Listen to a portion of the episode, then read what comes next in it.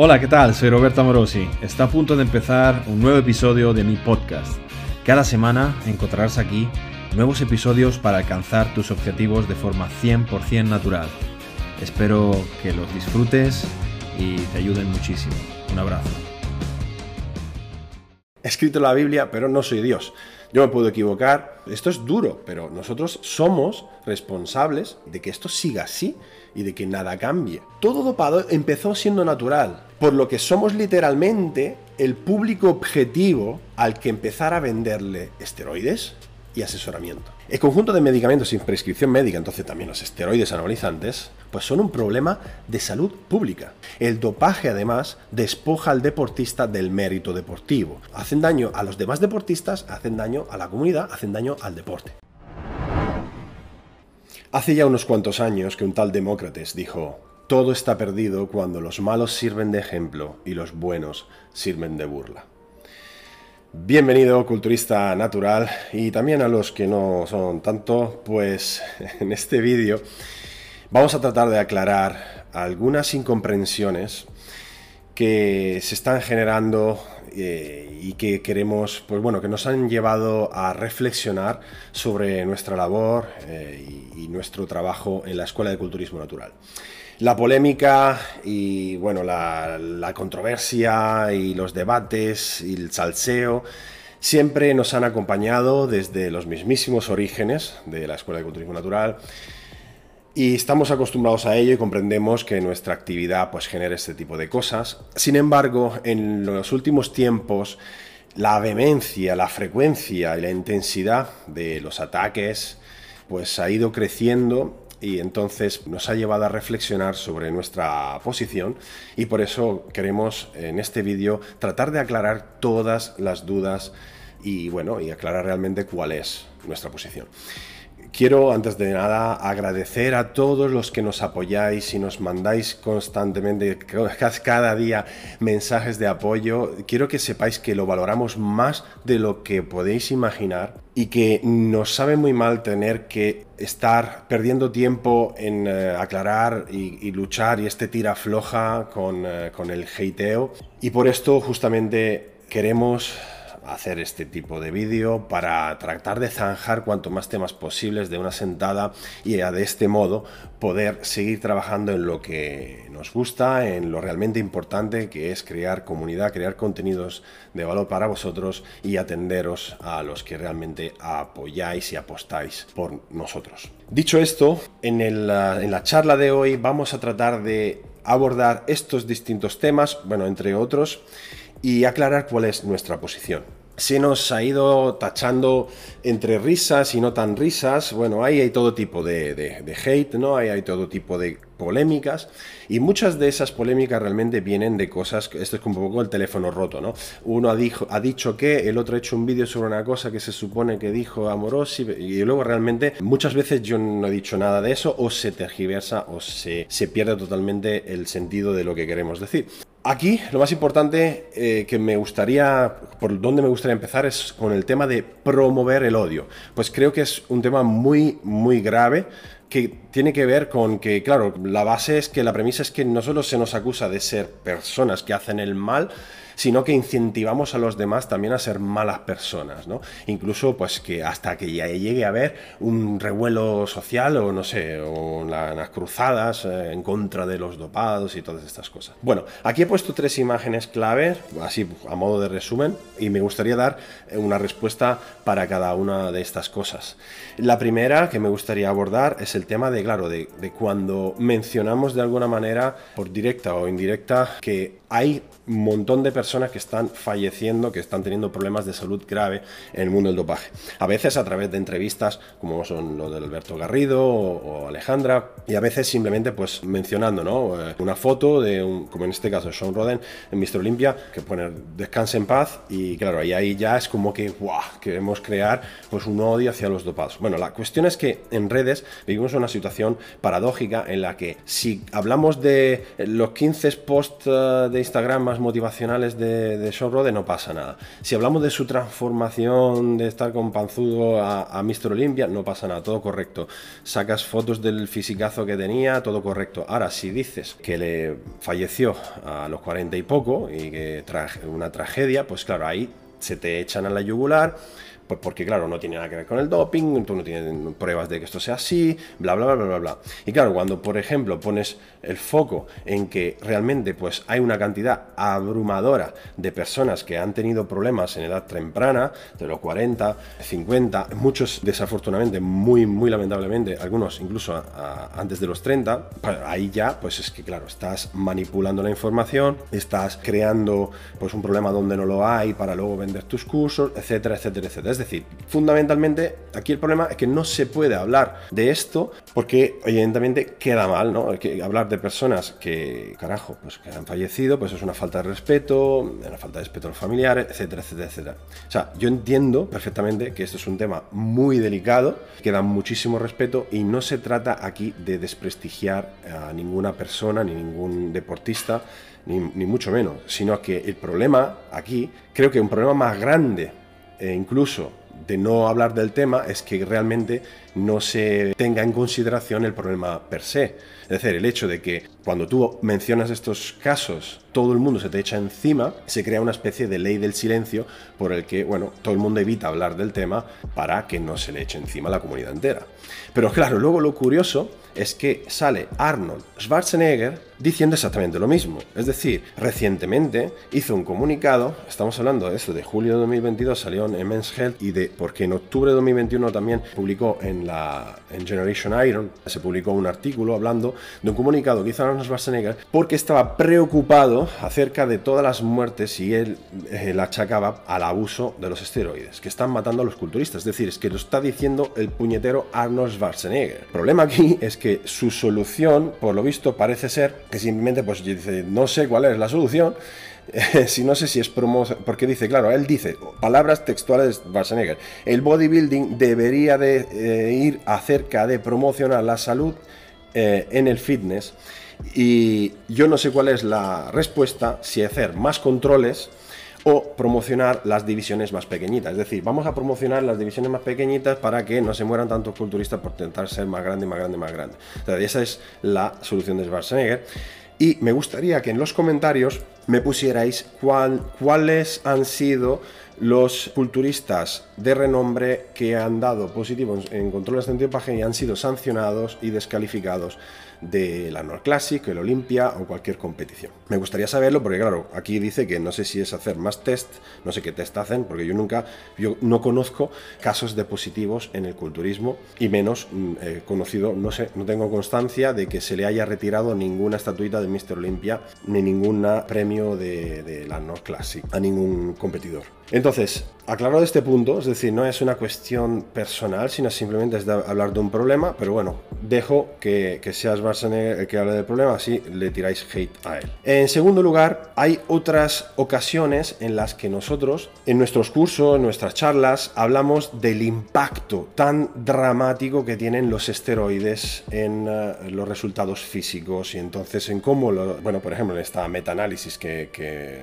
mencionamos muchas veces, se ha mostrado como los esteroides anabolizantes son la variable más importante con diferencia en el aumento de la hipertrofia, por encima de todos los aspectos técnicos y científicos que queramos incluir. Y muchas veces, pues, por ejemplo, mencionamos testimonios, como en este caso de un youtuber conocido, donde dice que, por ejemplo, bueno, cito textualmente, tengo un vídeo levantando 180 por dos repeticiones en press banca solo y con pausas en el pecho. ¿Cómo llegué a hacer eso? ¿Llegué haciendo una rutina de fuerza programada? No. ¿Llegué a la semana sin entrenar? Nada. Muy mal, muy poco. Y dos semanas después de introducir trembolona en mi sangre, pues cogí 180 de soporte y no me pesaba. Entonces, ¿estamos tratando de generar odio hacia esa persona? No, en absoluto. De hecho, le tapamos la cara porque no queremos ni siquiera que, que, nadie vaya ahí a tirarle hate, aunque luego todo el mundo sabe quién es. Y en su caso, de hecho, la mutación fue evidente de manera visual. De hecho, nos da el dato que ganó 20 kilos en un año entrenando, pero nunca.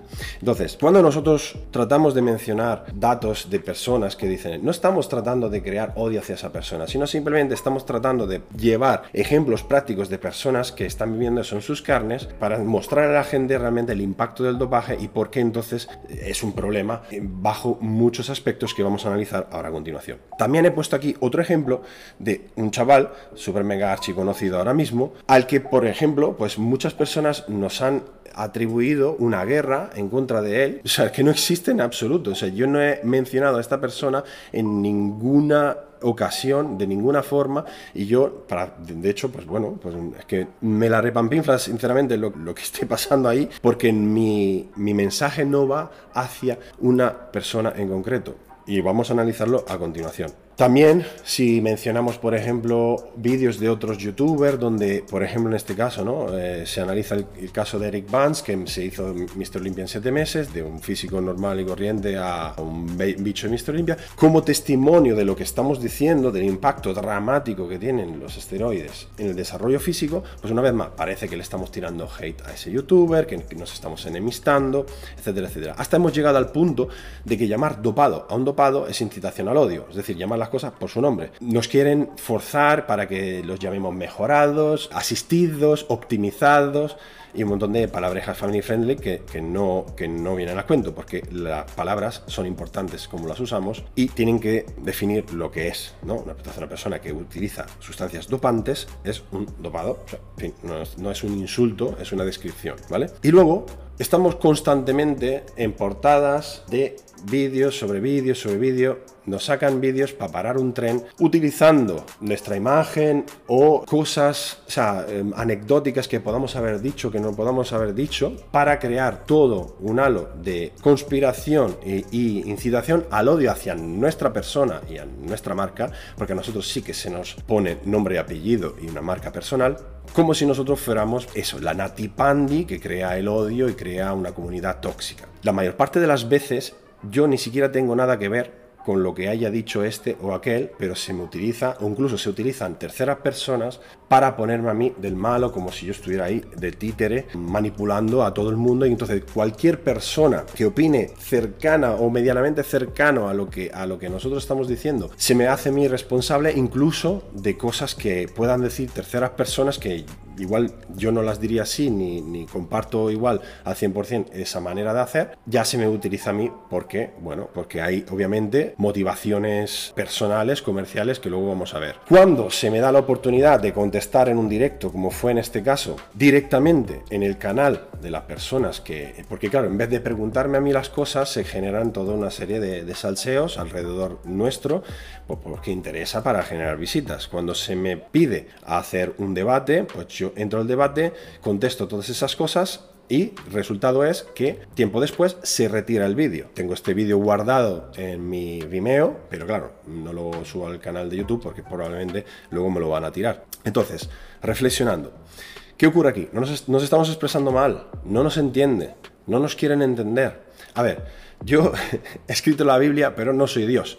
Yo me puedo equivocar, a mí se me puede calentar la boca y puede que en algunas ocasiones no tenga las mejores formas del mundo o simplemente a veces hay que, hay que ver un poco el contexto, porque claro, sabemos también que en redes pues tratamos de comunicar de manera cercana o divertida o con sarcasmos, etcétera, etcétera. El problema es que cuando tú coges bueno, una frase o una cosa que tú dices dentro, por ejemplo, de una charla de tres horas y sacas eso para justificar, pues bueno, toda una trama en contra de la integridad de esa persona o de que si está loco, si está zumbado y demás, pues bueno, pasa lo que pasa. La cuestión es que la continua tergiversación de nuestro mensaje indica que o bien no estamos logrando comunicar correctamente nuestras ideas, y aquí viene esta charla de hoy, o bien se intenta eliminarnos desacreditando nuestra presencia gracias a este argumento falaz de te tachamos de secta, totalitario, generador de odio y así destruimos tu mensaje.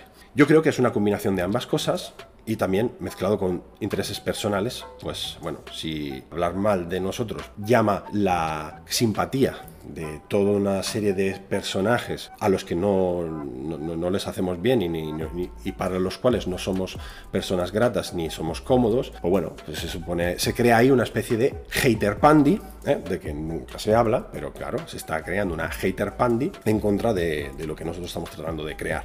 Entonces aquí viene un poco mi intento de explicar qué es lo que pasa aquí. Y punto número uno fundamental. Yo jamás de los jamases he querido, ni quiero, ni querré atacar a personas con nombre y apellido. Todas estas, estas pandi tratan de ponernos en contra de personas. Y nosotros, nuestra labor no está en contra de ninguna persona ni de ningún individuo. Nuestra labor está en contra de hecho de doparse, del doping per se. De hecho, cuando monté mi, primera, mi primer centro de entrenamiento personal, como veis aquí, me puse en la puerta así de grande contra la cultura del doping. Eso no era marketing ni era nada, porque nadie me iba a contratar de entrenador por poner eso en la puerta. De hecho, al revés, salían corriendo. Pero es cuando van por delante tus principios. Eh, delante del marketing y del dinero. Entonces, quiero que esto quede clarísimo, lo he dicho en mil y una ocasión, pero más de una vez, reiteradas veces, se trata de, se intenta de coger lo que yo digo y interpretarlo como beef hacia personas físicas. Y no se trata de eso. Si yo hablo de que de la muerte de Sean Roden, no quiero crear odio hacia Sean Roden. Estoy hablando de un problema que existe en la comunidad. Si hablo del testimonio de un youtuber, no estoy creando odio hacia ese youtuber, sino estoy hablando de un testimonio de cosas que están pasando en la comunidad. Y de esa manera. Por eso, normalmente a mí no me vais a escuchar mencionar ningún nombre y apellido. no tengo necesidad de tener beef eh, escondiendo la mano, porque yo cuando tengo que decir las cosas las digo tranquilamente a la cara y no se me caen los anillos por decir verdades como puños. Entonces, reflexionando un poco de por qué pasa esto, bueno, es un poco como el tema del problema de la anorexia, ¿no? Cuando hace años se denunció el problema de la anorexia en las pasarelas de modelo, yo creo que a nadie le pasaba por la cabeza de que las personas que denunciaban el problema veían en las modelos el problema, querían generar odio hacia las modelos anoréxicas. Nadie en su sano juicio pensaría eso jamás. Aquí se trataba de denunciar un problema que se estaba generando porque había un entorno que favorecía este tipo de comportamientos dañinos. Es salvando las distancias y las diferencias, exactamente lo mismo que está pasando en el culturismo, lo mismo que lleva pasando más de medio siglo y que todo el mundo está mirando hacia otro lado y que tanto hemos normalizado en nuestra comunidad. Y es lo que nosotros tratamos de denunciar.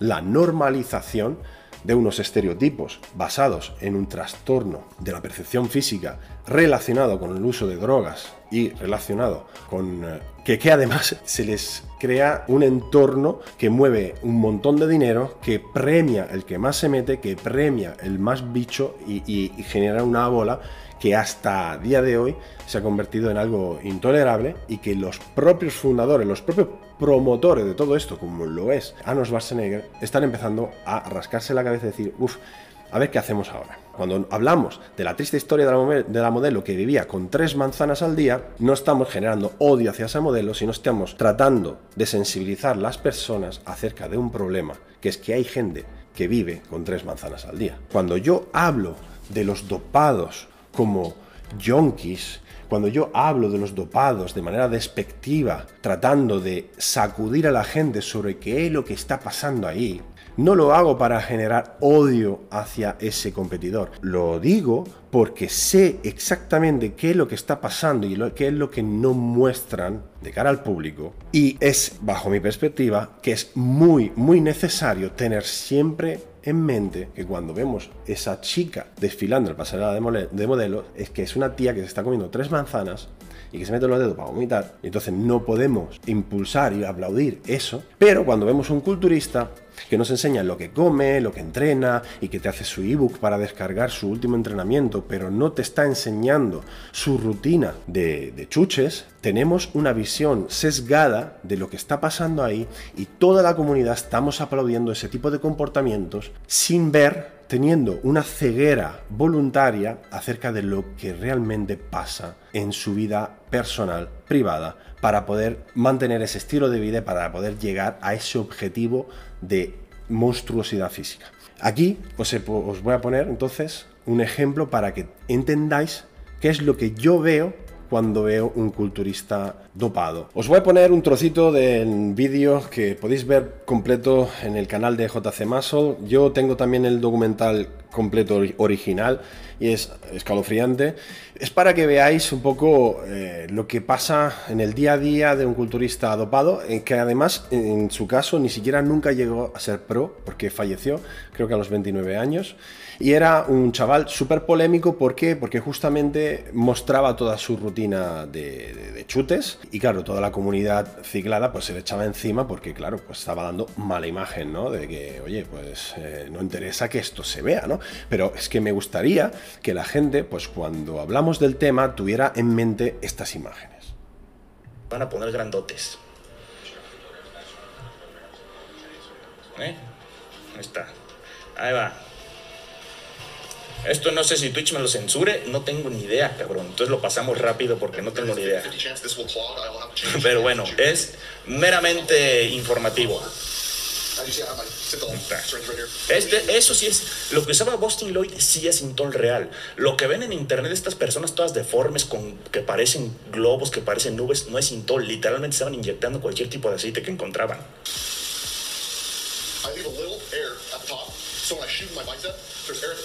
Se inyectan el bíceps.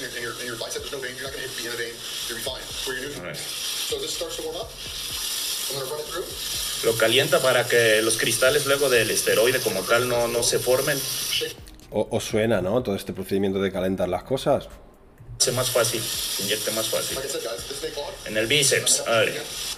Piquete en el bíceps. no lo dejo tanto porque no sé cómo usted la censura, cómo trata este tipo de video. Pero pues se ve, ¿no? Lo que está haciendo. Piquete en el bíceps. Suspensión de testosterona. Que lo va a sentir en una hora. Sí, pues es la suspensión de testosterona. Eh, mucha gente lo usa de preentreno. Vosotros seguís con la arginina. Usualmente se mete el cintol post-entreno. Eh, la camiseta 100% natural. Pectorales. Lo curioso, ¿no? De que trae la camisa de Jim Shark y todo lo que está haciendo. Para que vean, ustedes ven este físico y de verdad creían todo lo que se metía, que repito, falleció creo que antes de sus 30, dejó un, bebé, dejó a su esposa, para que ni siquiera fuese pro. Mira el piquete, bueno, ya, ahí más o menos se los, voy pasando porque no quiero que me vayan a censurar luego el video o algo. Eso es Intol, en el pectoral, cabrón. El otro pectoral, ¿no? Obviamente. lo vamos pasando rápido porque luego nos quitan aquí el video o algo. Esto el físico que traía y todo lo que se está metiendo. Y no sé si está incompleto el video porque está resubido, porque se lo borraron. Yo me acuerdo que también se metía un montón de insulina. Y se la llevaba luego para, pues, este... A ver. Una típica, ¿no? El montón de proteína. Pero sí, sí, mira, acá está, a huevo, acá están los péptidos. E insulina. El fragmento de hormona. Le faltaba un poquito de. Ve todo lo que tiene. ¿Cuánto dinero creen que tiene ahí en el refrigerador? mira, un buen billullo te sale todo eso. Bueno. Eh, mira el cargarlo eh, Lo hemos pillado, ¿no? frío. Y a darle a los fierros, papá. Para que ustedes quedan, ay, de preentreno, te voy a bajar poquito. Ay, de preentreno me voy a meter el psicotic. No, cabrón, lo que de verdad se meten de preentreno es insulina. Por eso los ves luego con sus carbos líquidos, el Gatorade, las gomitas. Vale. ¿Ven otro cabrón? Yo creo que, creo que es suficiente. ¿eh? Bueno, entonces, llamadnos locos, pero para nosotros esto es intolerable y cada vez que vemos un campeón de culturismo dopado, pues vemos este problema personificado, aunque luego no sea algo que él muestre cotidianamente ¿no? en sus stories y demás, porque bueno, porque no interesa. ¿no? Entonces, claro, uno dirá, bueno, pero cada uno que haga lo que quiera, etcétera. Claro, claro, cuidado. O sea, hasta ahora mismo hablando de competidores, personas que consumen, influencers que cuentan sus experiencias personales, pero si hablamos de gimnasios, tiendas de suplementación, entrenadores que se dedican a vender, porque claro, estas, sustancias no, es que las cojas en el Mercadona, ¿eh? Es decir, hay todo un mercado detrás donde hay personas que se dedican a vender, recomendar, suministrar, recetar ilegalmente estas sustancias Pues esto cambia. ¿Por qué? Pues porque a nivel legal, pues esto como que no está muy bien visto y de hecho, fijaros aquí os he puesto un par de noticias donde aquí cogieron un Mister Universo detenido por traficar con sustancias ilegales, con esteroides, y ponía el negocio de las medicinas ilegales duplica los ingresos de la cocaína, pero la pena mayor es de 4 años. En 2018 incautaron en España 5 millones de dosis, casi toda la comunidad de Madrid. Aquí, esto es noticia reciente, de abril del año pasado, la policía desmantela el mayor laboratorio de anabolizantes de Europa en Valdepeña. Entonces, detenidas 21 personas, 3 millones de dosis, 65 kilos de principios activos. Entonces, estamos hablando, claro, ya no estamos hablando de lo que le parece al radical de Morosi, no estamos hablando de lo que le parece a la ECN o a la secta, no, estamos hablando de personas que actúan de manera totalmente ilegal, cometiendo delitos en contra de la salud pública en el deporte. No hay lugar a opiniones, es un hecho. Claro, aquí vamos al tema, ¿no?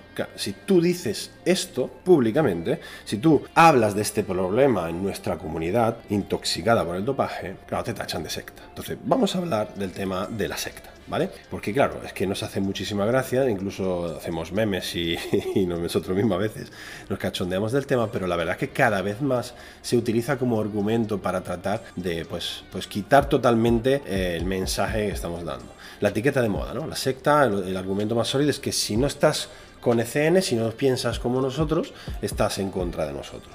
Ok, ¿el origen del problema cuál es? Pues bueno, que no se trata de que, si no estás con nosotros estás en contra de nosotros. Es que es que el problema del topaje o, lo resuelve o forma parte de él. Es decir, si no eres parte de la solución, eres parte del problema. No se puede, no es una cosa que puedas decir, bueno, a medio término, bueno, sí, nos vamos a meter un poquito, pero no mucho. es decir, justamente lo que está diciendo Schwarzenegger, ¿no? ¿Qué hacemos ahora? Schwarzenegger dice, ¿qué hacemos ahora? Se están muriendo un montón de culturistas. Eh, bueno, vamos a, a pagarle más a los mens, ¿no? Para que no se metan tanto los bodybuilder y qué hacemos con esa categoría, ¿no? O sea, es decir, que no, una vez que tú abres, pones barra libre, pues abres esa, caja de Pandora, pues ahí ya pues no tienes forma de, de poner límite a eso. Entonces, o estás en contra o estás a favor del dopaje. No puedes estar en contra, pero no tanto. ¿Por qué? Bueno, porque si tu posición es en contra del dopaje, no basta con no hacer uso del doping. Es decir, no, no, pues bueno, yo no lo recomiendo, pero me encantan los que se meten, me compro todos sus cursos, me voy a todas las competiciones, me veo todos los miseros limpios, me compro toda la revista, compro sus marcas, etcétera, etcétera. Les doy a seguir, les compro todo, les comparto. Es decir, si apoyas de manera activa, promocionas, animas, aplaudes, admiras y enriqueces a los representantes dopados, las empresas, las instituciones que están detrás de esto, estás alimentándolas de manera indirecta. O sea, es una cuestión de demanda y oferta. Entonces, nosotros, esto es duro, pero nosotros somos responsables de que esto siga así y de que nada cambie. Es una cuestión de principio, o sea, nosotros desde la Escuela de Cultura y Natural tenemos una posición clara e inalterable ante esta cuestión. O sea, podemos ser tolerantes sobre cualquier tipo de enfoque nutricional, de entrenamiento, puntos de vista deportivas. De hecho, o sea, yo no estoy en contra de ninguna forma de entrenar, de hecho tratamos de, tocarlas casi todas en nuestro recorrido formativo y nos parece esa diversidad enriquecedora y un reto constante. Ahora sí, la tolerancia al doping no es negociable. ¿Por qué? Porque es que no tiene ningún sentido ni siquiera ponerse la coletilla de natural. Si yo soy un atleta, ponerme la coletilla de natural. O si yo me voy a competir y decir, no, pues me voy a competir en un campeonato natural. No tiene ningún sentido si tú piensas que doparse no es un problema. Es decir, no tiene ningún sentido la propia existencia, porque la existencia del culturismo natural, la necesidad de crear una comunidad natural nace del hecho de que hay un problema que tenemos que, que tratamos de resolver o una alternativa que tratamos de crear debido a que nos parece que existe un problema. Si ese problema no existe, no tiene ningún sentido que nosotros estemos diciendo que somos naturales, ni, ni siquiera tiene ningún sentido que existan las competiciones naturales. Nos vayamos, nos vamos todos a donde hemos ido siempre y que, sigue, que todo siga igual. Esto, perdonándome la metáfora o el ejemplo que simplemente es para entender un concepto, es que tú no puedes estar en contra de el despelleje vivo de los cocodrilos para hacer bolsos de cocodrilo, si tú luego coges y compras los bolsos de cocodrilo, dices que son los bolsos mejores del mundo, promocionas y apoyas y compartes la gente que, vende y que patrocina y, y, usa esos bolsos. Es decir, en el sector de, bueno, pues también de los abrigos de piel y todas estas cosas, pues hubo la necesidad de que empezara a haber manifestaciones diciendo, oye, escucha, que sí, que muy bonito el abrigo, todo lo que tú quieras, pero esto, o sea, tiene un coste, o sea, tiene un problema que, que es el que estamos ahí despellejando los animales vivos para conseguir esto. Entonces, tú no puedes estar en contra del maltrato animal y luego ir con tu bolso de cocodrilo tan contento y decir que es el mejor bolso del planeta. Es una cuestión dura de toma de conciencia como consumidor. Yo entiendo que los bolsos son muy bonitos, claro, claro, claro. Pero yo cuando veo un físico de un culturista hiper mega ciclado, veo toda la rutina de pinches diarias de Boston Lloyd y veo todo el tráfico de sustancias ilegales que hay detrás del hecho de que él pueda hacer eso. Y también veo todo el mercado que hay detrás del espectáculo que hay montado detrás, ocultando todos esos procedimientos que no son bonitos de ver para generar un montón de dinero alrededor de ello y que todo siga igual. Claro que es un problema nosotros somos conscientes que todo el mundo está en el ajo. Entendemos a la perfección la dificultad que supone rechazar el seguir la corriente de esta manera. Y tampoco, ojo, yo en ningún modo quiero que se entienda de que yo señalo al que le ponga me gusta a la publicación de un ciclado. Pues que, que vamos a ver, que no estamos locos. Pero yo no lo haría porque entiendo que si yo me siento parte de, de un colectivo que trata de reivindicar un deporte limpio, lo que no puedo no tiene sentido, no va con mi ética estar luego haciéndome la foto con el ciclado de turno o compartiendo sus logros o ensalzando sus logros deportivos cuando sé que sin la química sería una persona normal como yo. Yo sé también que como profesionales esto nos cierra muchísimas puertas, porque evidentemente todas las colaboraciones están en el mundo del dopaje. Todos los patrocinios, el dinero, los números, los que mueven los números, los que mueven las cifras, los que mueven los eventos, los que mueven la gente, son siempre, han sido los que se meten la química en el cuerpo. Pero por nuestra parte, o sea, preferiríamos no poder vivir de esto que seguir mirando hacia otro lado y que todo continúe de la misma forma que siempre todo siga igual. Y obviamente, como he dicho, no cancelamos a nadie por hacer eso. O sea, faltaría más. Pero creemos que hay que tener una toma de conciencia que va un pasito más allá del simplemente decir, no, no, yo no me dopo. Entonces soy natural, no me dopo. Ya, pero luego no haces nada para que el problema del dopaje, que tanto te gusta reivindicar que eres natural, pues, pues no cambie, sigue, siga todo igual. Eh, una de las cosas que, que, nos dicen a menudo es que la gente quiere ver monstruos, ¿no? Es decir, fundamentalmente lo que viene a ser es que nos critican dándonos la razón, que literalmente nos están diciendo que la raíz del problema es que hay gente que demanda eso. Entonces, pues una vez más, eh, hay que trabajar en la conciencia del público de a pie de que eso no debería de ser así. Igual que pasó con las pasarelas de modelos, por ejemplo, para hacer una más una comparativa. Y claro, dice muchas veces que eso, que al final el culturismo natural pues que no sirve para nada, que bueno, que eso no, interesa a nadie, pues porque la gente pues quiere ver monstruo, entonces pues la propia existencia de todo el trabajo que nosotros hacemos pues es ridículo y no sirve para nada. Una vez más, si no eres parte de la solución, eres parte del problema. Así que hazte dos preguntas y bueno, busca una solución. Pequeño apunte, la gente quiere ver monstruos, pero luego resulta que cada vez que se les muestra a la comunidad fitness un talento genético natural, cuando se les muestra un atisbo de lo que podría llegar a ser el culturismo natural a nivel mundial si no estuviera infectado por el dopaje, todo el mundo sale y se ríe de que eso es natural, mis cojones, natural, mis... es decir, aquí os he puesto una captura de Reddit de una comunidad inglesa. Ojo, que eso también me hace mucha gracia. No, porque ahora parece, no sé, hay como una parte de hay gente que parece como que quiere pintar como a la comunidad inglesa como una comunidad mágica donde todo es del mundo de Yuppie, todo es bonito, ¿no? Bueno, pues no hay ni una sola persona que no se esté riendo del físico del Kendall porque nadie se cree que sea natural. Y resulta que Kendall, igual que muchos otros, como Stefano Travaglini, Babacar y un montón de atletas de altísimo nivel en el circuito natural, han ido a campeonatos IFBB, a, campeonatos Open, eh, donde pues no, bueno, ya sabemos lo que hay, y han ganado en categorías de su peso, talla o, o categorías menores claro, no estamos hablando de Mister Olympia. Incluso por encima de, atletas claramente dopados que, tenían un físico quizás más grande, pero que los jueces, los propios jueces de esos campeonatos han valorado mucho mejor su, puesta en escena, su condición y su, línea por encima de los demás. Entonces, la incredulidad, por un lado, por parte de la gente de que piensa que, que esos físicos no sean naturales, juntos con los, que, los resultados que se están demostrando en ciertos eventos, me hace pensar que realmente el culturismo natural de alto nivel es suficientemente monstruoso como para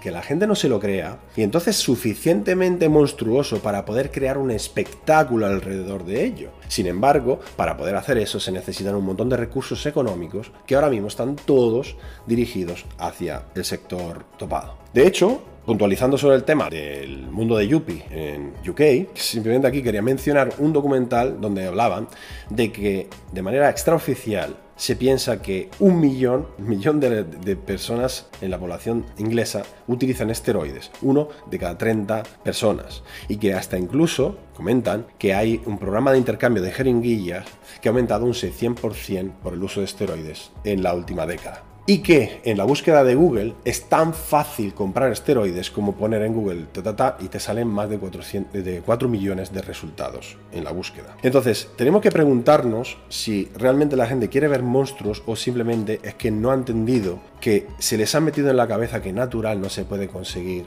absolutamente nada relevante. Y por eso, cuando hablamos de quiero ver monstruos, quieres ver pues piensas que de manera natural solo vas a ver pues parguelas. Y entonces hemos llegado a la situación en la que pasa esto, que cuando vemos pues un chavalito que de repente se empieza a meter toda la farmacia, bueno, como pasó, eh, bueno, este es Boston Lloyd, su transformación en un año, eso es un boom en las redes, se hace viral y bueno, eso es esfuerzo, sacrificio, inspirador, persigue sus sueños, eh, nuevo talento, eh, la nueva promesa y luego desafortunadamente fallece a los 29, ¿no? Luego, por ejemplo, tenemos a campeones del mundo natural en nuestro país, que he puesto el ejemplo de, Iniesta, podía haber puesto el Kevin, podía haber puesto Adri, podía haber puesto cualquiera, o Pedro Marquez Padilla. Y claro, vemos una persona que tiene una transformación natural en 10 años y claro, ¿qué le decimos? Mentiroso, vende humo, hipócrita. ¿Por qué? Porque está diciendo que es natural. Ah, ¿De qué estamos hablando? O sea, realmente.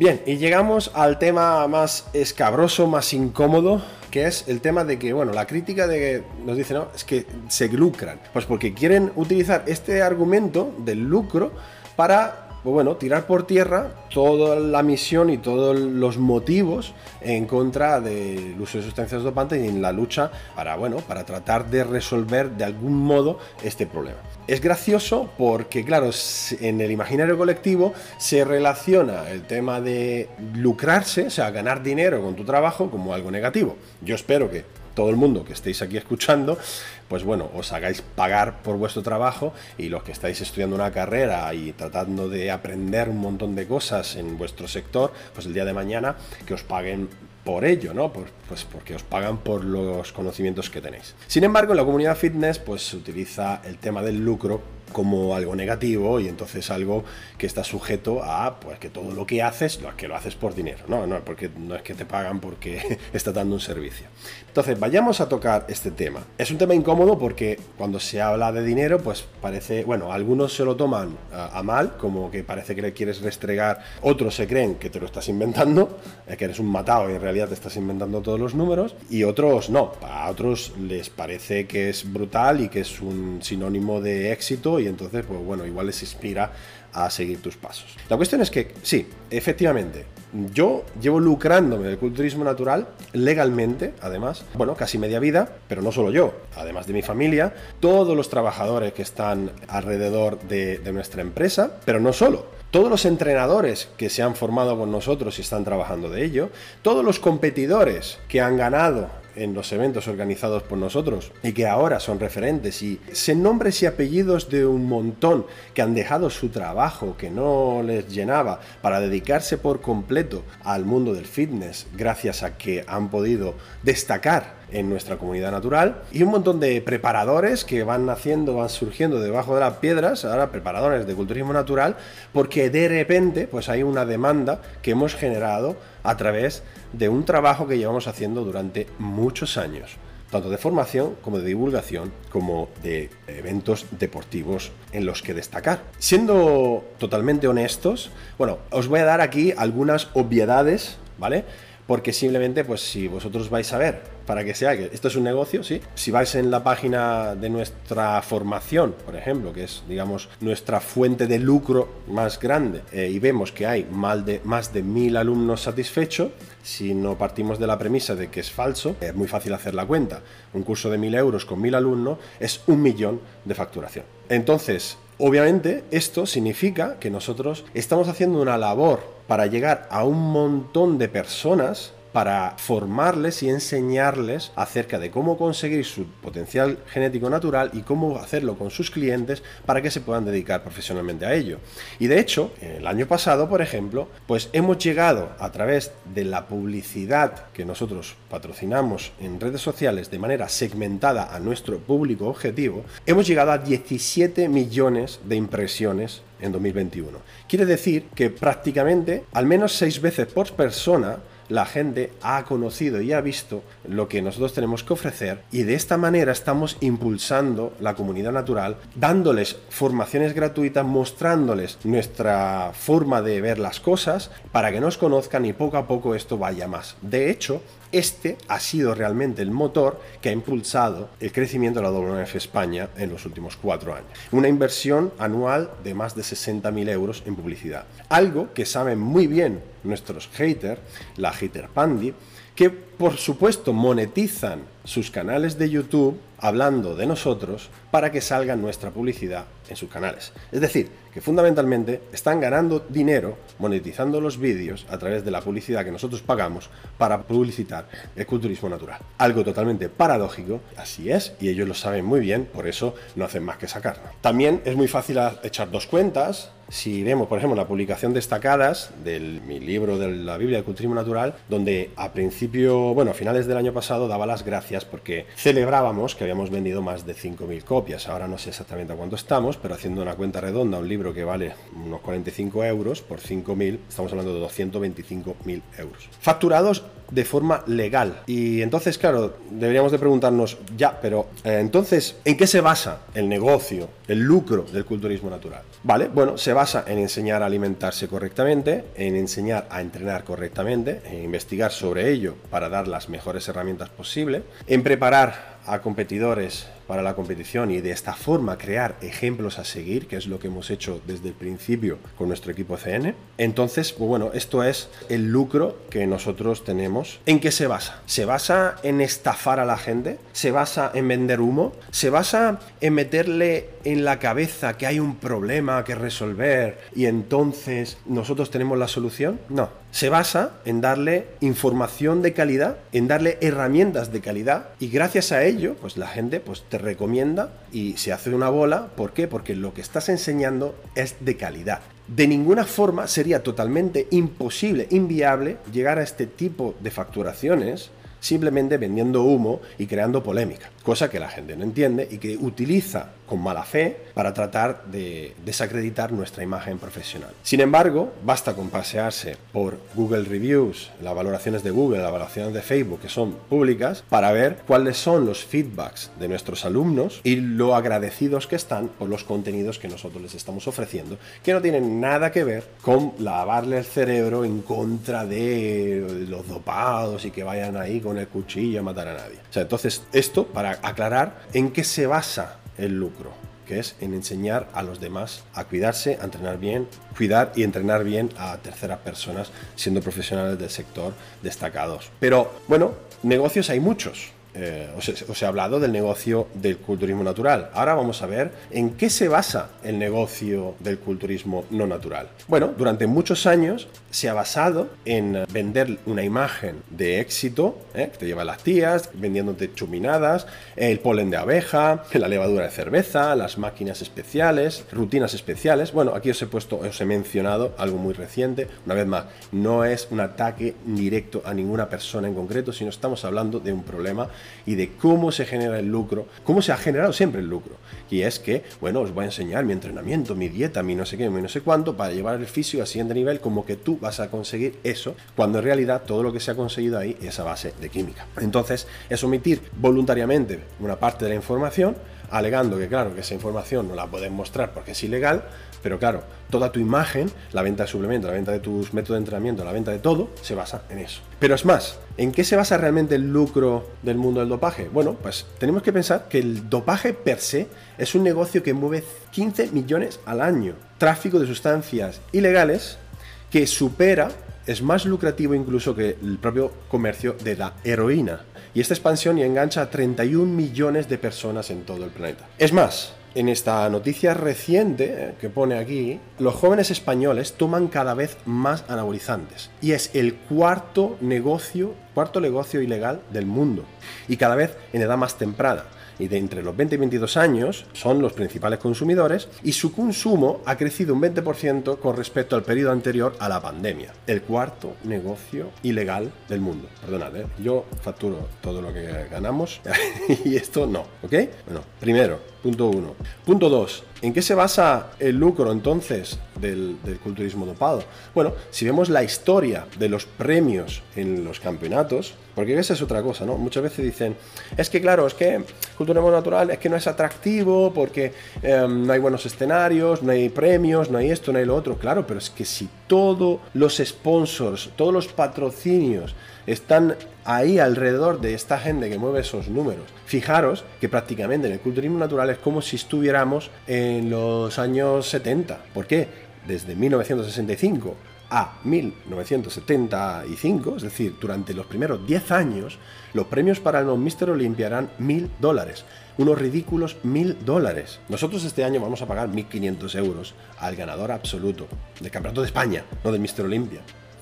Entonces, como si estuviéramos en el culturismo natural, estuviéramos en los años 70, ¿vale? A partir de ahí, a medida que los atletas se fueron metiendo más y más esteroides y mostrando físicos más y más grandes, se ha vendido más y más la moto a toda la comunidad, generando un negocio millonario, en el que a día de hoy, 2021, el Mr. Olympia gana un premio de 400 mil dólares. Y es lo que hace que los chavales de menos de 30 años se metan toda la farmacia para ver si consiguen llegar al Mr. Olympia antes de palmarla. ¿Lo entendemos esto o no? Entonces, no hay igualdad de condiciones porque no hay igualdad de oportunidades hasta que el culturismo natural sea un negocio tan lucrativo al igual que lo es el físico farmacoculturismo.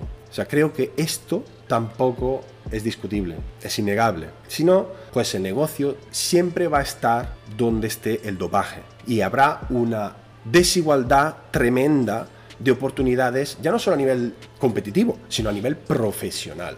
Porque una persona, un chaval que quiera vivir de este deporte, de manera natural, no se va a comer una rosca. Y eso es lo que estamos tratando de cambiar desde la escuela y desde la WNBF España. Otra cosa que nos dicen es, sí, vale, hacer culturismo, vale, perfecto, vale, muy bien. Me parece muy bien el culturismo natural, pero no critiquéis no tenéis que criticar a los demás, vosotros tenéis que hacer culturismo natural, calladitos, sin molestar. Entonces, este es otro de los argumentos, bueno, basados en medias verdades, en el, del hecho de que normalmente se ve los culturistas naturales atacando al dopaje. Algunos, algunos culturistas naturales atacan a dopados, cosa que yo, repito, yo no justifico y no defiendo en absoluto, porque yo tengo muy claro, y me gustaría también con este vídeo mandar un mensaje claro a la comunidad, que no se pueden perseguir personas. De hecho, para mí, al final, los dopados son víctimas, igual que lo eran las modelos anoréxicas, y hay que verlos como víctimas del sistema. Entonces, yo no ataco a dopados, ¿vale? Pero sí que es cierto que como que muchas veces en algunas entrevistas en las que se me tachaba de fascista, en otras de comunista, una Hitler, el otro Mao Zedong, no sé, se me, se me, se me tacha de todo, ¿no? Se deciden en qué bando políticos debería estar, porque claro, no entienden realmente el mensaje. Muchos, muchos dopados dicen que nosotros no nos metemos con nadie, son los naturales que nos atacan. Esto, aunque es falso en parte, luego veremos por qué, ¿a qué es debido? Es decir, ¿a qué es debido de que, que los naturales atacan a los dopados y los dopados no le importa un pepino, pasan olímpicamente de los naturales? ¿Es porque son mejores personas que nosotros? ¿Es porque nosotros les tenemos envidia? ¿Porque unos se quejan de otros y los otros no se quejan de lo uno? Os lo digo yo por qué. Párate a pensar. Dime, quiero que me digáis en los comentarios qué motivo debería de tener la industria del dopaje para atacar a los que no se dopan. Un motivo por atacar a una persona natural. Bueno, algunos sí, algunos dicen que el motivo es que damos asco, que somos unos flacos. pero, pero, pero bueno, me refiero a motivos, motivos que no sean basados en la vigorexia, en el trastorno mental de la persona. Es decir, los naturales no hacemos uso de sustancias ilegales ni fomentamos el tráfico de sustancias ilegales en contra de la salud pública. No tenemos opción de competirles, ni de hacerles sombra, ni de nada sin pasar por su aro. Es decir, somos invisibles a su lado. No les hacemos sombra en redes, no les hacemos sombra a nivel profesional, no les hacemos sombra a nivel mediático. Somos fantasmas, no existimos para ellos, obvio. Y lo más importante es que cualquier dopado, todo dopado empezó siendo natural, por lo que somos literalmente el público objetivo al que empezar a venderle esteroides y asesoramiento. Por lo tanto, a ellos siempre les va a convenir tenernos cerca. Y sobre todo, en el momento en que convenza a una persona natural, les convenza de que doparse no está mal, consiguen que nosotros convalidemos lo que ellos hacen. Consiguen que nosotros normalicemos lo que ellos hacen. Entonces, ¿de qué se pueden quejar exactamente? Lo que les beneficia es precisamente que sigamos sin molestar y validar su modelo. Sigamos calladitos. Vale, entonces, llegados a este punto, vamos a tratar de cerrar eh, toda esta charla eh, dando nuestras razones por las que estamos en contra del dopaje. Porque bueno, hasta ahora hemos explicado el por qué se necesita una posición firme, que bueno, llaman radical, como que a mí no me, no me gusta esa palabra porque es que parece como que es algo negativo, cuando aquí hemos demostrado el por qué decir que estás en contra del dopaje pero no hacer nada no, no sirve para nada. Y por eso la necesidad de esa radicalidad, que no es radicalidad, sino es ser coherente con, con, tu postura. Sin embargo, nos queda lo más importante, que es ¿por qué estamos en contra del dopaje? Es decir, ¿nos apetece caer mal a propósito? ¿Es una estrategia de marketing para facturas más? hubiese sido muchísimo mejor meterse esteroides. ¿Nos apetece ser la oveja negra de la comunidad? ¿O es que toda la comunidad se está yendo por un barranco, como he puesto aquí? Y, nosotros estamos intentando mostrar que, bueno, hay un problema que todo el mundo, bueno, está virando hacia otro lado desde hace más de medio siglo. Hasta Schwarzenegger se ha dado cuenta, ¿eh? Repito.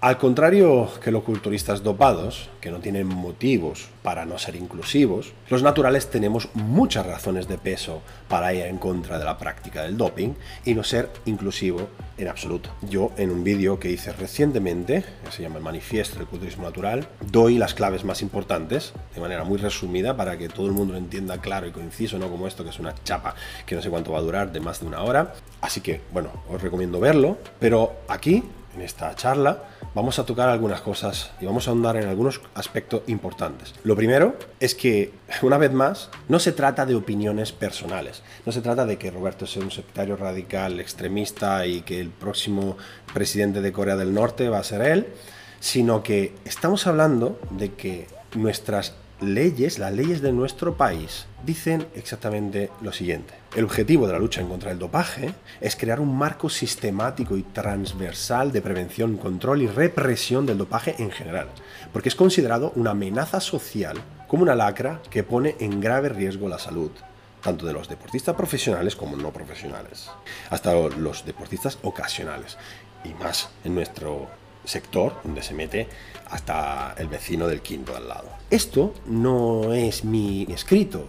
Esto sale de la Ley Orgánica del 2013, del 20 de junio, de protección de la salud del deportista y lucha contra el dopaje en la actividad deportiva. ¿Se nos ha ido la puñetera olla o qué, o qué nos pasa en la comunidad? ¿Cómo es posible que se haya dado la vuelta a la tortilla de esta manera?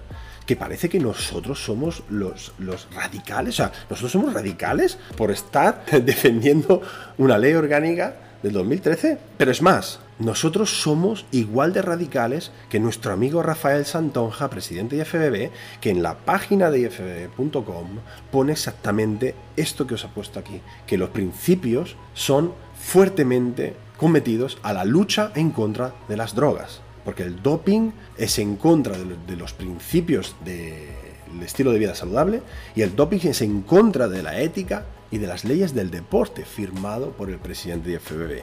Estamos de acuerdo y estamos luchando juntos para que se cumplan las leyes. Algunos con más contundencia que otros, pero los dos lo estamos haciendo igual. Así que os he puesto aquí cinco puntos de HypeSat, la Agencia Española de Protección de la Salud y el Deporte, y de la WADA, la World Anti-Doping Agency, que convierten el dopaje en una actividad reprochable en el deporte y la sociedad. Para que entendamos, porque muchos seguramente, muchos jóvenes que puedan llegar a ver esto, igual los desconocen por completo. Una vez más, no son cosas que he escrito yo, son reglas, leyes del deporte aceptadas por todas y cada una de las más de 250 disciplinas deportivas reconocidas en el mundo. En todas, menos en el culturismo físico farmacológico. el primero es el riesgo en la salud. No hemos abordado en absoluto todos los daños y los prejuicios, para la salud, porque además todos los dopados siempre alegan que pues, los prejuicios para la salud son para los tontos que no se saben dopar.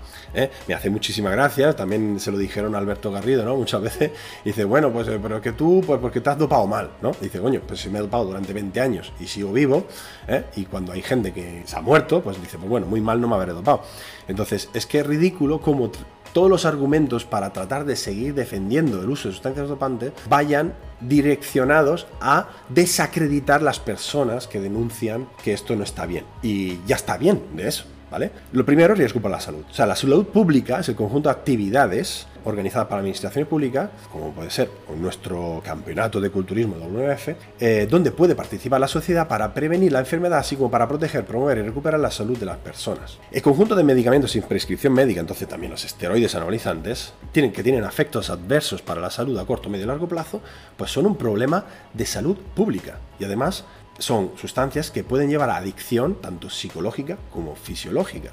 Luego, obviamente, todos esos problemas de salud pública, cuando te peta algo, luego te vas, obviamente, a la sanidad pública, donde todo el mundo pagamos para que te arreglen, ¿no? Mientras tú luego te vas metiendo sustancias del mercado negro para joderte la salud, para que luego nosotros con nuestros impuestos te arreglemos la salud con la, con la seguridad social pública. Muy bien todo correcto. Luego, segundo motivo, deshumaniza al deportista, es decir, lo convierte en un sujeto de experimentación, en un ratón de laboratorio, de ver qué sustancias le pega mejor, cuál es la sustancia que le va a poner más mazado y una experimentación con el deportista constante nos deshumaniza, nos hace, nos convierte en ratones de laboratorio. El dopaje, además, despoja al deportista del mérito deportivo. Y no lo digo yo esto, ¿eh? lo dice la Agencia Española de Protección de y del Deporte. En tercer lugar, respeto al deportista limpio, porque una vez más, cada uno que haga lo que quiera. Yo siempre digo, haga lo que quieran en su puñetera casa, en una isla desierta, sin sanidad pública. Pero en el momento en que tú te presentas en una competición, donde se premia al que llega primero y tú para llegar primero te estás metiendo lo que estás es quitándole el puesto, quitando gente que no hace lo mismo que tú, y entonces atentas al derecho del deportista a competir en igualdad de condiciones y obligas al resto a hacer lo mismo que tú. Cuatro, destruye el concepto de deporte, es decir, atenta contra la esencia misma del espíritu deportivo. ¿Qué es el espíritu deportivo? Pues ¿Para qué sirve el deporte? ¿Para qué se inventó en la sociedad el deporte? Porque sirve para escenificar, dramatizar toda una serie de valores útiles en la sociedad, como el respeto, el respeto de las normas, la honestidad, la ética, la cooperación, la salud, la excelencia en el rendimiento, el esfuerzo, la educación, el compromiso, la valentía, etcétera, etcétera, etcétera. Toda una serie de valores que sirven luego para la coexistencia, la cooperación en una sociedad civilizada. Tú te dopas y te cargas todo esto y te la repampinfla porque cada uno haga lo que quiera, ¿no? Vale, perfecto. 5. Envía un mensaje negativo a la sociedad. ¿Por qué? Y claro, y ahí está nuestra crítica. Ahí está cuando yo saco el youtuber X de turno o el, dopado de turno o cuando, cuando sacamos una persona que, una vez más, no estamos atacando a esa persona, estamos diciendo que esa persona es una un referente público y es el que está influyendo. Por eso somos influencers están influyendo en miles y cientos de miles de chavales que van a hacer lo mismo que él. El dopaje envía un mensaje negativo a la sociedad porque el comportamiento y las acciones de los deportistas de élite tienen un impacto significativo en la sociedad. Son ejemplos a seguir. Entonces el dopaje envía un mensaje negativo no hay sustituto al esfuerzo, el compromiso, la dedicación y las habilidades personales. Nosotros, en la comunidad fitness, hemos normalizado el uso de sustancias dopantes y hemos criminalizado los que no usan sustancias dopantes y dicen que son naturales, tachándolos de mentirosos. Somos todos presuntamente culpables. Así que, una vez más, el argumento de es que en todos los deportes hay dopaje es totalmente absurdo porque que no puedes justificar el uso del doping en el culturismo alegando que todos los deportes hay dopaje, porque es que es justamente al revés. Es decir, en los 250 deportes reconocidos mundialmente, si no recuerdo mal la cifra, solo en el nuestro se permite, se defiende el dopaje. En todos los demás hay positivos, y claro que los hay, porque al final el ser humano es muy complicado es un ser complejo y muchas personas les puede el dinero, el prestigio. Hay gente que no, no tiene ética de trabajo, pero utilizar personas que han dado positivo y que dan positivo porque se les persigue y cuando se descubre que han dado positivo se les sanciona, se les manda a la puñetera calle y se les denuncia públicamente y se les, se les hace un Cristo, como ha pasado, porque siempre sale el tema, ¿no? He puesto aquí el Armstrong, o sea, brutal, ¿no? O sea, la gente me, me quiere justificar que en el culturismo pues se tiene que aceptar el dopaje porque Armstrong le han destrozado la vida por reconocer que se dopaba. O sea, entendemos que es una paradoja en sí misma cuando jamás eso ha pasado en el culturismo, jamás se le ha retirado o se le ha sancionado o se le ha hecho un escarmiento público a una persona un campeón dopado. O sea, ¿cuántos Mister Olympia le han quitado a Ronnie Coleman por doparse? Ah, bueno, que era natural, ¿no? O sea, es que ¿de, qué cojones estamos hablando? Nuestro deporte, nuestra comunidad, es la única comunidad que defiende y permite este tipo de comportamientos. Segundo lugar, es una cuestión de meritocracia deportiva. Esto lo he dicho muchas veces. Cada vez que un dopado sube la tarima, cada vez que se le considera el mejor, un auténtico campeón natural se queda fuera de esa tarima. Debemos dejar de pensar que cada uno haga lo que quiera, que no pasa nada y que, y bonito y que esto y que lo otro. O sea, yo cada vez que veo un dopado con una copa, pienso en el talento natural que se ha quedado fuera de esa tarima porque no se ha metido y no ha llegado al nivel que tenía él. Esto es muy grave, sobre todo cuando ese talento dopado coge y le aplaude al que le ha quitado la medalla por la cara. Tenemos en España ejemplos de esto, por ejemplo con Lidia Valentín, que le han dado, no sé si tres oro por diferido. Le han dado tres puñeteros oros por diferido. Por diferido significa que se ha ido a la competición, no ha ganado el oro olímpico, se fue para casa y luego de, años después descubrieron que los que habían ganado habían dado todo positivo y los, han, y los han descalificado. Es lo importante, lo voy a repetir otra vez. Los han descalificado y sancionado. ¿Cuándo ha pasado o cuándo va a pasar esto en el mundo del culturismo? Otro argumento, otra cosa que dice la gente es que no, pero es que tiene el mismo mérito. Tienen el mismo mérito. Incluso, bueno, hay algunos que dicen que, que los que se dopan tienen más mérito todavía. Porque claro, se tienen que esforzar un montón. bueno, hombre, pincharse todos los días y conseguir esteroides todo el año, gastarse esa fortuna para meterse todo eso, pues creo que es un esfuerzo indiscutible. Pero veamos realmente de qué cojones estamos hablando. Bueno, lo primero, para empezar, aquí os he puesto una imagen, una de Kendall, que es dos veces o tres, dos veces campeón absoluto bodybuilding de la WMF, natural. Y luego ahí Sean Roden, que en paz descanse, Mr. Olympia. ¿De verdad tienen el mismo mérito? ¿De verdad no es suficientemente espectacular el físico de Kendall? ¿De verdad estamos diciendo que los dos se merecen el mismo respeto y se merecen lo mismo? Los mismos aplausos y los mismos apoyos. Porque vamos a ver, ¿qué, formas tiene un atleta natural, Kendall? ¿Qué formas tiene de mejorar? O sea, ¿cuáles son las herramientas que él puede manejar para poder mejorar su forma física? Deportista limpio solo tiene, para mejorar su versión, año tras año, tiene entrenar mejor, comer mejor, si ya come, entrena muy bien, pues tener mejores hábitos y si ya tiene mejores, o sea, ya lo tiene todo perfecto,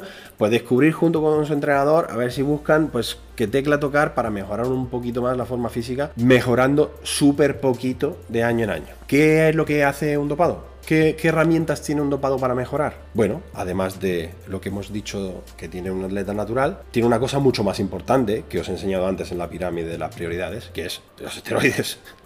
Pues simplemente aumentando las dosis, aumentando el número de, de sustancias dopantes, aumentando el número de fármacos que toma, puede pegar unos subidones de la hostia. Y de hecho, bueno, la evolución que ha habido en los Mr. Olympia desde Schwarzenegger o antes de Schwarzenegger a día de hoy, no creo que es porque hayan aprendido a entrenar mejor y comer un montón mejor y bueno, tienen máquinas mucho mejores. No, no, no tiene que ver con la cantidad de, esteroides que se meten o la diversidad de fármacos de la que disponen hoy en día eh, y del miedo que se han quitado a las cantidades un culturista dopado, pues a mayores dosis, mayores resultados, obviamente también mayor riesgo, ¿eh? llegando al absurdo punto en el cual se genera una criba, una selección natural por las que los que más dinero tienen para meterse más porquerías y menos miedo a la muerte tienen, pues son los que más ganan y les damos más premios, más aplausos, más seguidores y que manejan más números, mueven más números. Yo esto, que parece una crítica personal, yo esto lo he escuchado de, de competidores dopados,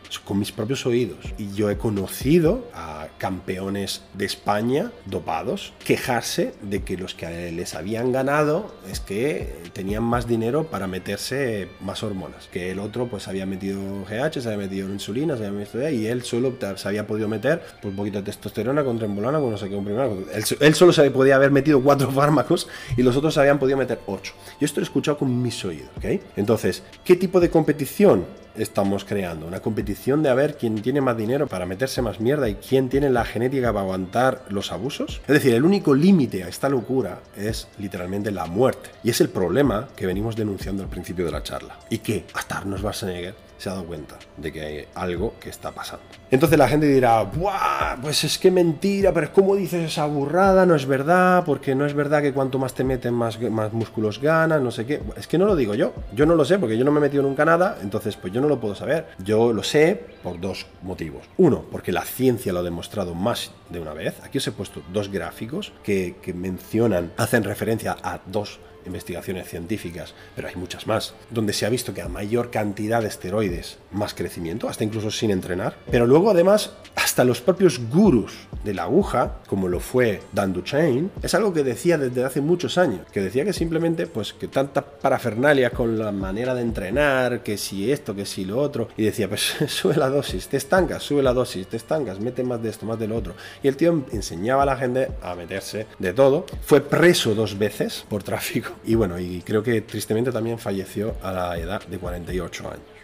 ¿Qué sentido tiene la actividad física? Esto lo hemos dicho al principio, o sea, al final no estamos hablando de un espectáculo, no estamos hablando de eh, el pressing catch, el wrestling. En el wrestling ha habido un montón de dopaje, pero al final no gana en el wrestling el que más doping se mete. Gana, pues eh, según el guion que haya escrito ahí el otro, porque no sé si lo sabíais, no son peleas de verdad. Spoiler.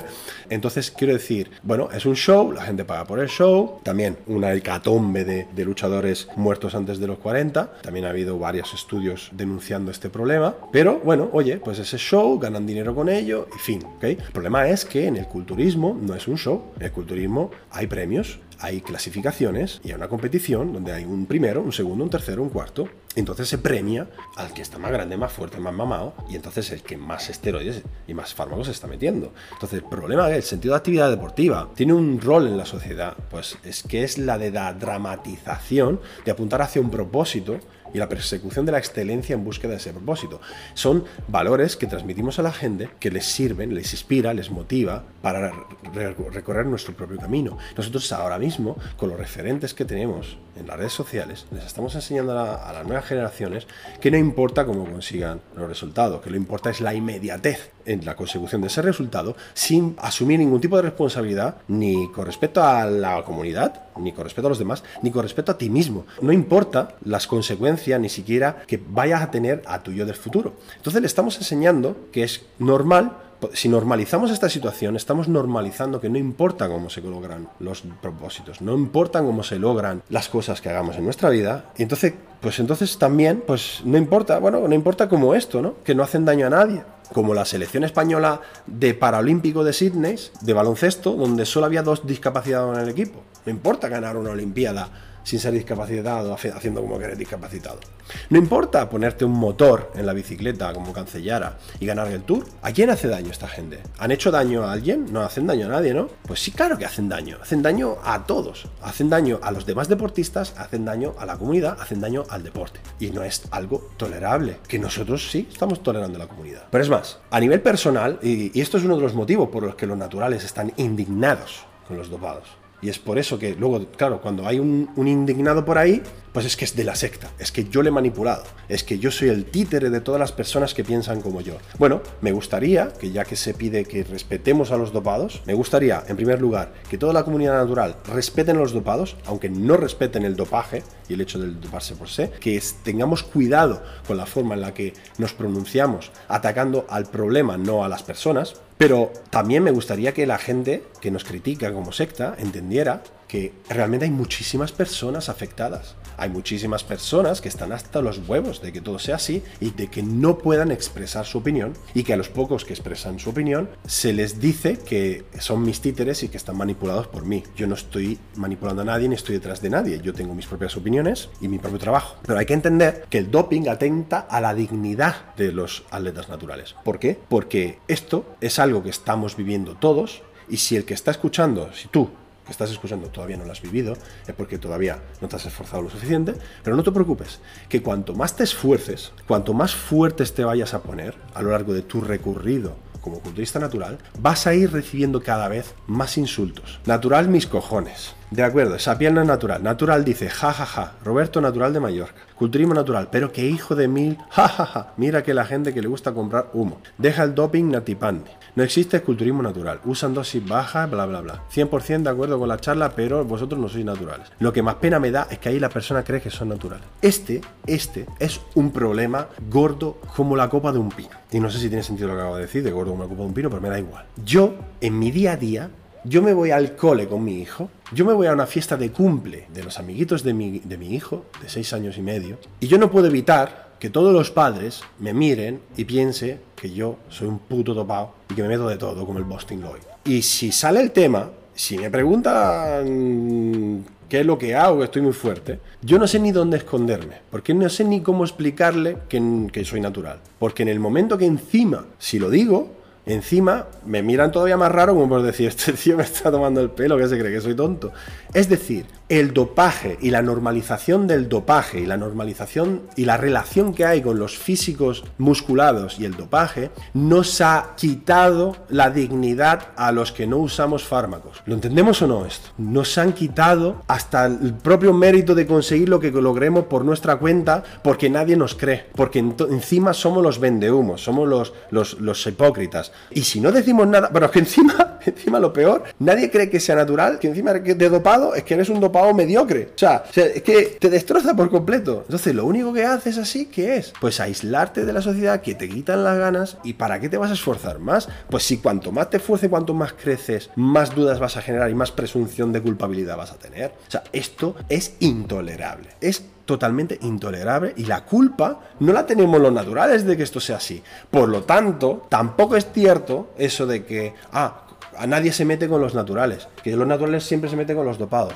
Mentira cochina. Los naturales todos los días estamos sufriendo el acoso de que la gente no nos crea, de que se ríen, que se mofen, que si somos flacos, que si a quién queremos engañar, que si un montón de mierda. Todas nacen, que todas nacen del mundo del dopaje. Así que aunque un dopado per se le importa una mierda lo que hagamos nosotros, su comportamiento ha creado un entorno tóxico, totalmente tóxico para nosotros y para nuestra comunidad. Y por eso, desde la Escuela de Culturismo Natural y WF, estamos intentando ser tan contundentes y crear un entorno estéril para la comunidad, en la que, bueno, podamos vivir pues de otra manera, a través del soporte, el apoyo y de toda la comunidad, de, de nuestra pequeña comunidad, para poder compartir lo que nos gusta, sin estar intoxicados de toda esa mierda. Y de hecho, pues eso, el doping ha destrozado nuestra imagen. La cantidad de memes, de mierdas que recibimos a diario es increíble, es abrumadora. Entonces, cuanto más fuerte estés, más te relacionarán con el uso de sustancias. Cuanto más te esfuerces, cuanto más logros deportivos y durante cuanto más tiempo lo hagas, más evidente será para los demás que eres un farsante. Eso es lo que hemos heredado del dopaje. En lugar que mejorar tu posición en la sociedad, en lugar que conseguir patrocinadores, en lugar que conseguir vivir de este deporte, lo único que vas a conseguir es hate.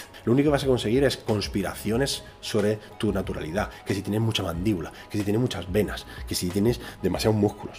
Presunción de culpabilidad y mofas constantes la natipandi y las gilipolleces varias. Mientras tanto, el reconocimiento, el dinero, la fama, los aplausos, los sponsors, el dinero y los números los van a tener los que sí se dopan, que estos son ejemplos a seguir para, para esta comunidad de enfermos mentales. Así que el doping ha creado todo esto, degenera los cánones, degenera la comunidad, corrompe la propia confianza de las personas en cuál es su potencial. La gente no cree que puede llegar a tener un resultado determinado físicamente si no utiliza la química. Estamos viendo en TikTok chavalitos que, es que, que hacen, hacen así, todo flacucho, dicen antes del ciclo y después del ciclo. Y los cabrones se ponen post ciclos como podrías llegar cualquier natural, pero es que ni siquiera lo intentan. Porque ya tienen en la cabeza de que no hay manera de hacerlo natural y que lo normal. Ah, encima la gente le aplaude, ah, muy bien, qué sincero que eres. Estamos haciendo daño no solo al presente, no estamos haciendo daño solo a nosotros, al deporte, estamos haciendo daños al futuro, corrompiendo las generaciones del futuro y en un entorno como lo es hoy en día, tan mediático con las redes sociales, no tenemos ni puñetera idea de cuál va a ser el alcance de todo esto. Y sobre todo, también, ya no solo a nivel deportivo,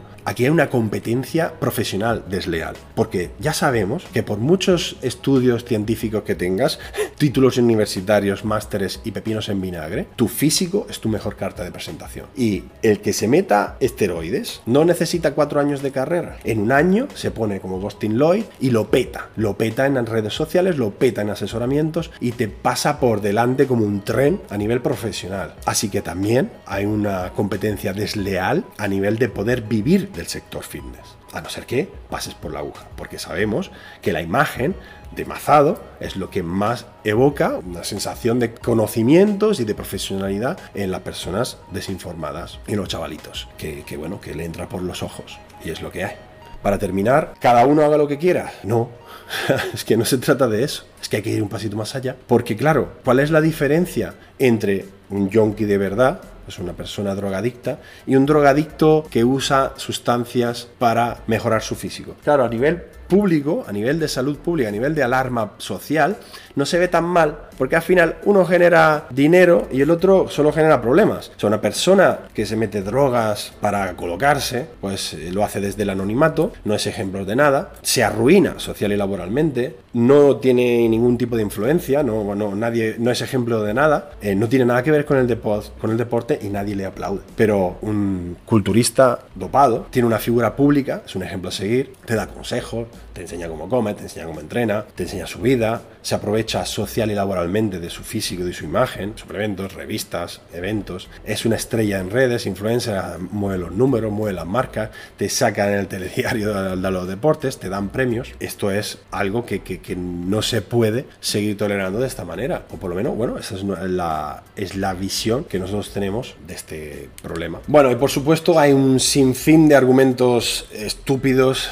todos con el objetivo de tratar de justificar el uso de sustancias dopantes, que no podríamos abarcarlos todos, porque no acabaríamos nunca, pero aquí solo he puesto un ejemplo de que muchas veces hay gente que dice, bueno, sí, pero es que vosotros también estáis promoviendo el culturismo natural de competición, es muy malo para la salud, o hacer 300 kilos de peso muerto es malo para la salud, 200 kilos de sentadilla es malo para la salud, o beber tanta agua es malo para la salud. Es decir, como eh, ni los buenos son tan buenos ni los malos son, tan malos porque vosotros también estáis incentivando a la gente a hacer cosas que son malas para la salud, ¿no? Bueno, aquí habría que puntualizar una cosa, que, claro, evidentemente, pues es que es como una, una salida fuera de contexto para tratar de desviar la atención del problema que estamos hablando que es el dopaje, que no es otra cosa. Y claro, con el argumento de todo es malo, ¿no? De, entonces, bueno, os, digo una cosa, o sea, os voy a dar, hacer spoiler. Una cosa que por encima de todo es mala a priori y es vivir, ¿no? ¿Por qué? Porque se acaba, algún día te mueres. Entonces, claro, todo es, todo es malo porque algún, día todos acabamos en una caja de pinos. La cuestión es poner eh, el nivel de peligrosidad o de de, qué nivel de, mal, de malevolencia tiene cada, cada comportamiento puesto en relación a otras cosas. Entonces, punto uno, yo sobre el tema de los peligros de hacer pesas, he hecho un vídeo en YouTube, se llama Peso Muerto, Lesiones y Miedos, podéis verlo ahí, entonces ponemos en relación a distintos tipos de comportamientos peligrosos, cuán peligroso es cargar pesos. También he puesto, he hecho varios vídeos sobre el tema de la salud hormonal en la preparación de competición que lo podéis saber ahí, salud, hormonas y competir en turismo, no, no viene al caso. La cuestión es que de lo que se trata aquí es que sin sustancias dopantes Cualquier tipo de comportamiento estúpido o nocivo va a terminar desapareciendo en el medio, corto o largo plazo, porque es que si no proporciona ventajas, nadie lo va a seguir haciendo. De hecho, este es uno de los motivos por el que el culturismo natural de competición, una vez que ha empezado a razonar con su propia cabeza, ha dejado de hacer un montón de cosas absurdas que se hacían en el culturismo natural dopado, que no nos beneficiaba en absoluto. Por lo tanto, aquí la cuestión clave es que en el culturismo natural cuando una persona no utiliza fármacos, nadie te está obligando a que haga una dieta de 800 calorías, nadie te obliga a salir a correr en ayuna, nadie te obliga a hacer 300 kilos de peso muerto, nadie te obliga a nada.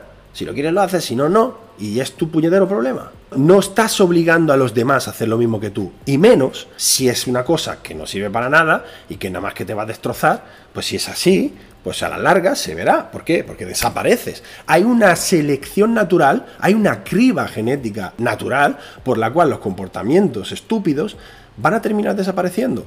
El problema aquí es que cuando tú pones el dopaje en esta ecuación, el comportamiento estúpido forma parte del mecanismo de incentivación de más y más comportamiento estúpido. Si pongo un poquito de hormonas y gano, pues pongo un poquito más y gano más, pongo poco más y gano más. Entonces ese es el puñetero problema. ¿Qué cojones tiene que ver el tocino con la velocidad? ¿Qué tiene que ver que si es peligroso o no es peligroso levantar kilos o si estás incentivando a la gente a que haga dieta durante tres meses y cuidado que baje un porcentaje de grasa? ¿Qué tiene que ver eso con poner barra libre de meterse todo tipo de sustancias ilegales en el cuerpo y reventarte por dentro? Son uh, debates que lo único que hacen es mostrar el nivel intelectual de la gente que los propone porque evidentemente pues no, no tiene nadie conduciendo en la azotea. Termino aquí la chapa. Si has llegado hasta el final, te doy las gracias por tu tiempo, que lo valoro muchísimo y por preocuparte por entender realmente todo lo que está motivando nuestra lucha ¿eh? y nuestro trabajo día a día. Espero que esto sirva para todos los haterlandia que están intentando ahí desacreditarnos, generar odio hacia nosotros, eh, tergiversar nuestro mensaje, para que aquí haya pues un punto de referencia para todos aquellos que quieren saber realmente qué es lo que y por qué, y por qué hacemos las cosas como las hacemos. Por esto te invito a que le hagas llegar este vídeo a, cualquiera que, tenga dudas o que te diga, no, porque lo de la, secta, no sé qué. Pues bueno, enseñale este vídeo, si tiene la paciencia de verlo, pues entenderá mejor. Y por supuesto, os agradecemos muchísimo el apoyo que siempre nos dais. Sin vuestro apoyo realmente no hubiéramos llegado hasta aquí y no estaríamos haciendo lo que hacemos. También me gustaría saber en los comentarios qué opináis sobre todo esto que hemos hablado, si me he dejado algo en el tintero, si he dicho alguna incongruencia o cosas que no te han quedado claras, estaremos encantados de resolvértela. Lo que nosotros queremos es sacar adelante una disciplina limpia, con valores, crear una comunidad sana, crear una comunidad que pueda ser autosostenible, que sea una oportunidad de trabajo y de prosperidad para los que viven en ella y coexisten en ella y sobre todo traer una conciencia colectiva a las nuevas generaciones para que el día de mañana pues mi hijo o bueno pues pueda elegir que no se encuentre en una situación donde estábamos hasta hace poco donde bueno pues eh, sí sí podía elegir pues irse pasar por el aro y, no hacerlo no lo típico no y salirse de marcha con todos tus colegas que se meten de todo eh, la farlopa pues, y tú pues nada con el vaso de agua. Bueno muy buena muy buena elección no, no tienes un sitio donde donde festejar y divertirte sin eso. Vale perfecto. Entonces nada solo queremos esto conseguir un entorno potenciador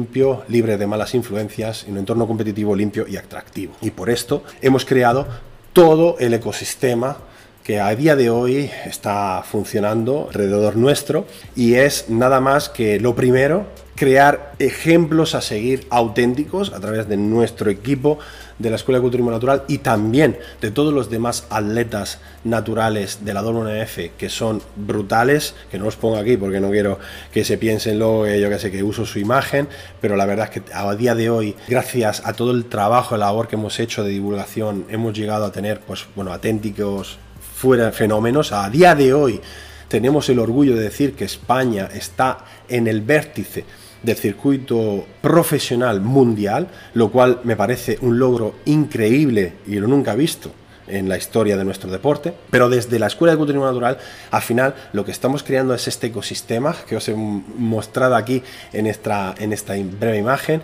donde generamos contenidos en redes sociales, tanto para transmitir contenidos de valor como para concienciar sobre, sobre todo este cambio de paradigma. También divulgamos libros y formaciones en las que poder dar herramientas prácticas a la gente para que consiga, por un lado, los resultados personales y por otro, a su vez, poder crear esos resultados físicos, esa transformación física, transmitir ese estilo de vida saludable a través del uso del trabajo con pesa, contra resistencia, de la alimentación saludable, estilo de vida, para transmitírselo a toda la población mundial.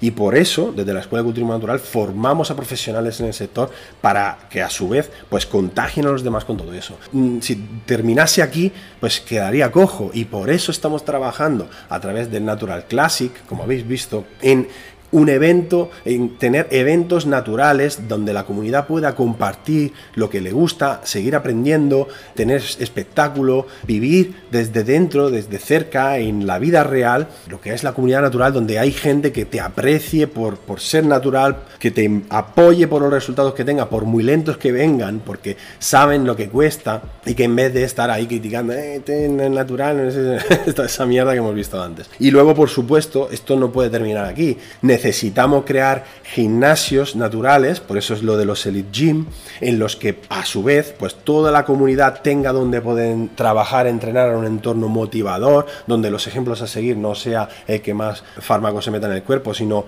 que sean los propios competidores naturales y atletas y entrenadores de la escuela o gente relacionada con el mundillo que sean los que les inspiran a, hacer más y más. Y entonces poco a poco ir divulgando, ir distribuyéndonos en todo el territorio nacional y por qué no también de toda habla hispana para crear puntos de referencia para la comunidad y que podamos vivir y, retroalimentarnos todos y a su vez crear oportunidades de trabajo a esos entrenadores. Porque al final esto es un bucle. Luego estas personas forman a otras personas, entrenan a otra persona que llegan a la competición y a través de la competición en WNBF destacar, crear esos ejemplos a seguir que retroalimenten el círculo y poco a poco haya más personas pues que quieran subirse al carro, quieran formarse, quieran abrir gimnasios, quieran ser docentes, quieran ser competidores, quieran ser formadores, etcétera, etcétera, etcétera, para que en todo este bucle crezcamos todos, multipliquemos las posibilidades laborales para todos, las posibilidades profesionales para todos, atraigamos también unos recursos económicos para que todo esto pueda, pueda funcionar y pueda existir. Y cuando esto sea atractivo de verdad, ya vendrán las empresas con grandes números para poder seguir impulsando todo desde dentro. Porque claro, si no, siempre es que ha sido el pez que se muerde la cola. La gente dice, ah, pues que es que no hay recursos económicos en el culturismo natural, es que las empresas no se fijan. Claro, las empresas jamás se van a fijar en algo que no mueve números. Por lo tanto, el que esto mueva números depende de la propia comunidad que consiga entender que cada vez que consume un contenido está votando para que ese contenido siga adelante. Cada vez que compra un producto, que compra un libro, que compra un curso, que asiste a un evento, está votando para que eso crezca. Entonces decidid muy bien dónde ponéis vuestro voto, dónde vais a apostar de cara a que eso prospere en un futuro. Así que muchísimas gracias por apoyarnos. Espero que os haya servido toda esta chapa de hoy, que os motive y que os haya aclarado todas las dudas que quedaban pendientes. Yo por mi parte ya me he quedado a gusto y nada, pues a partir de ahora pues intentaremos seguir trabajando en generar contenidos de valor que tanto os aportan y dejar las críticas y los salseos y las polémicas a un lado. Muchas gracias. Recordaos siempre creer para crear y nos vemos en el siguiente vídeo. Un abrazo.